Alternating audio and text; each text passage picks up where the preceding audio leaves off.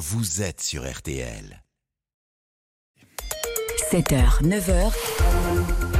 RTL Matin. Après cinq mois d'audition, la commission d'enquête visant à établir les raisons de la perte de souveraineté et d'indépendance énergétique de la France se prépare donc à des auditions de poids aujourd'hui. C'est une première. Deux anciens présidents de la République, en l'occurrence François Hollande et Nicolas Sarkozy, sont invités à s'exprimer sur les revirements en matière de nucléaire. Bonjour Raphaël Schellenberger. Bonjour. Vous êtes euh, député Les Républicains du Haut-Rhin. Vous présidez cette fameuse commission. Hier soir à 19h, 14% de notre électricité était euh, importée. Comment sommes-nous arrivés là? Écoutez, euh, on en est arrivé là euh, euh, par des choix politiques successifs, par peut-être un, désintérêt aussi du politique, de la, de la technique, de comment on fait de l'électricité pour se préoccuper de, la seule écume du débat public. Est-ce qu'on est pour ou contre le nucléaire, sans, sans, en oubliant même les raisons pour lesquelles les uns ou les autres avaient des, des points de vue différents? On sort de dix années pendant lesquelles on a tapé, tapé, tapé sur la filière d'excellence française qui était le nucléaire. Et qu'est-ce qui se passe avec le nucléaire? Ça n'est plus à la mode, c'est trop dangereux, c'est difficile à construire. Enfin, je, voilà, on, le nucléaire, c'est surtout devenu un dogme dans, euh, dans un parti politique qui a gouverné la, France ces, ces, dix dernières années. Et euh, on a fait des choix en matière énergétique pour des raisons dogmatiques. Et c'est bien euh, le drame. On n'a jamais confronté les envies, les rêves, les idéaux, peut-être notamment des écologistes et des socialistes, à la réalité, à la capacité technique. Fermer des centrales, pourquoi pas Mais on les remplace par quoi? Et jamais personne n'a répondu à cette question. Alors, on, va y revenir dans un instant, mais on a eu Tchernobyl, on a eu Fukushima, ça ne peut pas être neutre dans la tête de ceux qui nous écoutent et même dans ceux qui décident pour nous. Est-ce que vous pensez que ça a joué un rôle? Alors évidemment. Euh, alors davantage euh, Fukushima d'ailleurs mmh. que, Tchernobyl, euh, qui arrive peut-être au pire moment pour, pour la filière nucléaire, quand elle a à faire face à, des défis majeurs de renouvellement des cadres, de recrutement, de, de rénovation du, du, parc français. Ça arrive au pire moment, clairement. Par contre, on a peut-être aussi euh, manqué de sang-froid en politique pour expliquer euh, quels étaient euh, ces événements, qu'est-ce qui s'est passé, quelle est la différence avec le système français, comment on réfléchit à tout ça et on anticipe un certain nombre de problèmes en France de la façon dont les Japonais ne le faisaient pas non plus. Comment peut-on expliquer ces revirements permanents finalement sur le nucléaire? C'est devenu un objet politique, euh, idéologique, euh, beaucoup plus qu'industriel? C'est devenu un objet idéologique en oubliant que c'était un objet du temps long. L'industrie, ça prend du temps. Construire des usines qui permettent de construire des centrales nucléaires, ça prend un temps fou. Et c'est bien ce sur quoi euh, on s'est échappé, écharpé ces dernières années. Alors il se passe beaucoup de choses dans vos, dans vos auditions, des moments parfois stupéfiants, notamment Arnaud Montebourg, qui a été ministre de l'économie, qui évoque la loi de 2015 sur la diminution de la part du nucléaire euh, en France. Il dénonce l'accord passé entre son parti, hein, le Parti socialiste et les Verts, à la veille des élections présidentielles et législatives de 2012. Je vous propose de l'écouter. C'est un accord contre des circonscriptions, puisqu'il y avait 60 circonscriptions qui avaient été offertes euh, au Parti écologiste. Pour moi, c'est un accord de coin de table.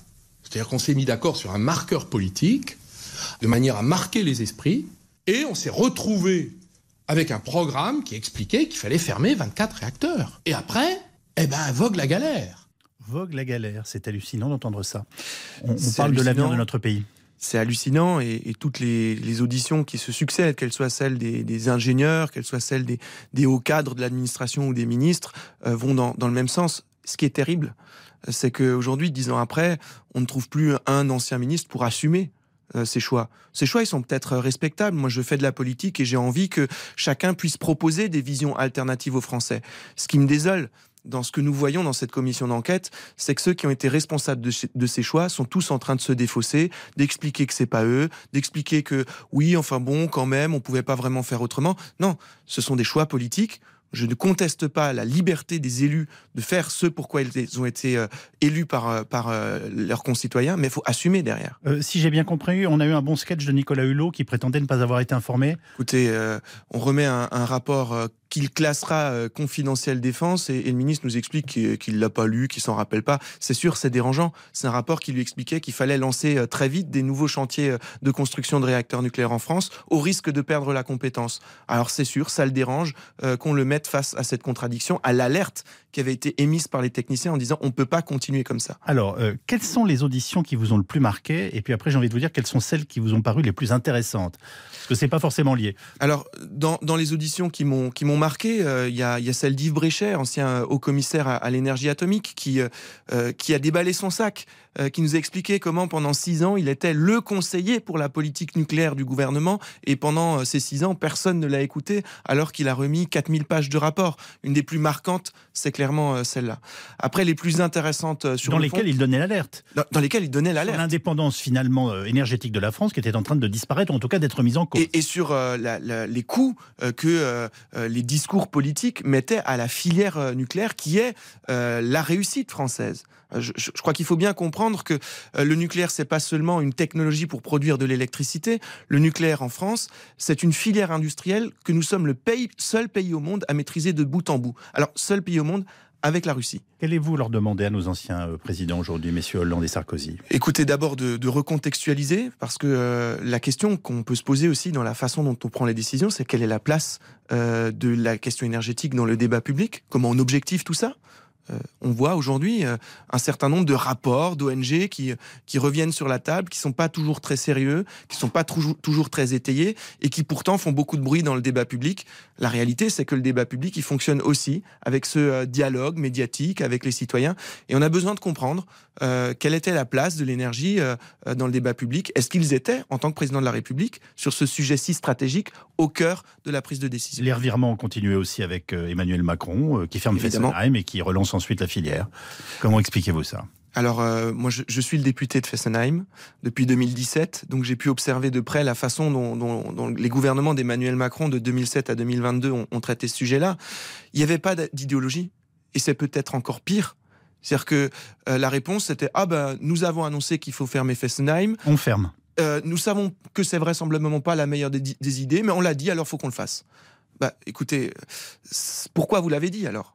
Pourquoi vous avez dit que vous fermerez Fessenheim alors que vous êtes convaincu que c'est une mauvaise décision? Vous savez que les Allemands étaient absolument euh, hostiles à la présence de cette, centrale, oui ce sont mes voisins, ils étaient hostiles, c'est peut-être ce qui fait qu'il y avait un peu plus de manifestations à Fessenheim qu'ailleurs en France. La plupart des manifestants étaient allemands. Alors, une question très importante avant de nous séparer. Peut-on rattraper notre retard et euh, à quelle échéance? Écoutez, moi je reste euh, un optimiste. On a encore en France une belle industrie euh, nucléaire. J'étais euh, voir Framatome au Creusot qui est en train de forger des pièces pour, euh, pour construire les futurs EPR. Il y a un vrai savoir-faire. Moi, j'y crois. Ça prendra du temps de reconstruire. Ce qu'il faut surtout, et ce sera mon plus gros souhait à, l'issue de des travaux de cette commission d'enquête, c'est que le politique arrête de, bégayer et, et, ait une vision, une vision ambitieuse, stable, pour le long terme, qu'on prenne des décisions pour le long terme et pas seulement pour le court terme. À quelle échéance? À quelle échéance? Euh, le sujet, c'est euh, combien de temps il faudra pour construire une centrale nucléaire? Moi, je pense que dans dix ans, nous saurons construire des centrales nucléaires dans un pas de temps beaucoup plus réduit qu'aujourd'hui. Merci beaucoup, Raphaël Schellenberger, député LR, président de la commission sur la souveraineté énergétique.